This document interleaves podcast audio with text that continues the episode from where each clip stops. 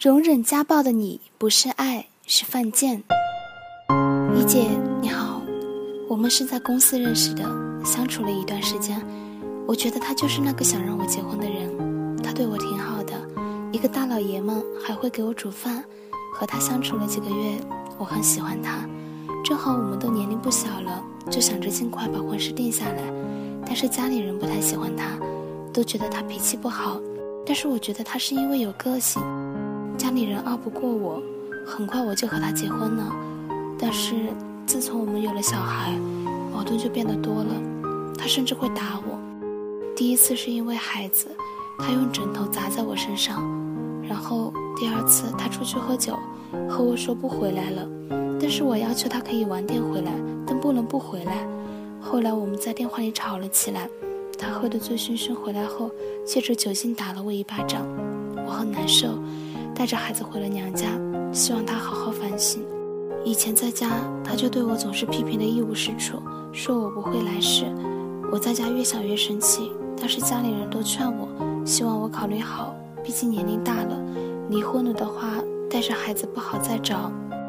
我回娘家这几天，他每天都来找我，让我回家去。我还在犹豫，但是家里人觉得他这几天经常来找我，就还是挺想着我的。他再来找我的时候，我就顺意回去了。刚回去几天，我们没有吵架，都挺平和的。过了快半个月，因为我下班公司开会后聚餐，我喝了点酒，回来有点晚，还一身酒味。他本来就疑心重，怀疑我不是在公司加班。我不想理他，吵又吵不赢。他看我这样更生气，上来就是一巴掌。这次他更变本加厉，当着女儿的面。不仅打我，还打了四岁的女儿。朋友劝我不行就离婚啊，但是我退缩了。我害怕离了婚不能给孩子一个完整的家，我害怕我父母瞧不起我。本来他们就不看好这段婚姻，我鄙视自己的软弱，连女儿都保护不好。一姐，我该怎么做才能不让他打我？一涵，一涵，你好。一姐记得曾经一位被家暴的女性说过。她很害怕朋友告诉她，都这样了，为什么不离婚？为什么不离开他？她知道自己的隐忍只会让对方变本加厉，但如果她离婚，就意味着她犯了一个错误，一个人生中非常重大的错误。这个让她不顾家人反对，执意要在一起的男人，竟然是这样的人。如果离开他，就说明了他在选择伴侣这件事情上是多么的失败。这是相当一部分人在面对家暴时的心理。如果离开了一段错误的关系，就要面对内心的羞耻感，而羞耻感带来的难受，比这段婚姻带来的伤痕更痛苦。这就是为什么别人对你说为什么不离开那个人的时候，你会退缩，感受到羞愧和自我攻击的原因。但一姐想告诉你，家暴并不是你的错，不要因为没有看清它的本质，导致失败婚姻而感到羞愧，更不要因为不接受羞耻感而以孩子为借口。这实际上是将自己的软弱和失责包装成了坚毅和尽责。他变本加厉，他当着孩子面打你，甚至一起打孩子，你依然忍下来，还告诉孩子：“为了你，我才不离婚的。”在这样的环境中长大的孩子，他会背着愧疚感生活。他以为是自己错了，如果不是因为我，妈妈可能早就离婚了。妈妈都是为了我。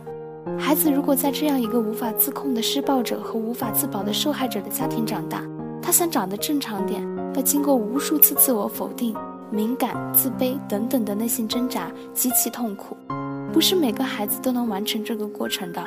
在家暴的环境中待得越久，孩子受到的精神伤害也就越深。长大后，也许还要重蹈你们的覆辙。如果真的为孩子的未来着想，就不要再委曲求全。孩子不需要你的委曲求全。往长远想。一个快乐幸福的单亲家庭，远远好过一个不幸福不快乐的双亲家庭。在与一个长期家暴的双亲家庭比，更是天堂与地狱的差别。正如有人形容，在家暴环境下长大的孩子，就像是被毒汁浇灌长大的花，清水对他来说反而是毒药，而隐忍就是毒汁中的重要成分。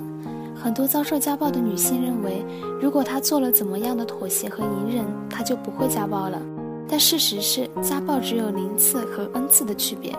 数据分析，很少有女人在受过一次家暴后就选择离开，她们总是心存幻想，安慰自己，说不定以后他真的会改变，再给他一次机会。毕竟他不打我的时候对我还是挺好的，看他的态度好，就给他一次机会。殊不知接下来面对你的是更严重的殴打，而这样的事情生活中比比皆是，甚至还有因此酿成悲剧的。这是一个生活中的真实发生的事情。一位二十六岁的美女只因和男同事吃了顿饭，被丈夫持续殴打两小时，最后不幸身亡。丈夫投案自首，留下了年仅六岁的儿子。这场夺命的家暴并不是没有预兆的。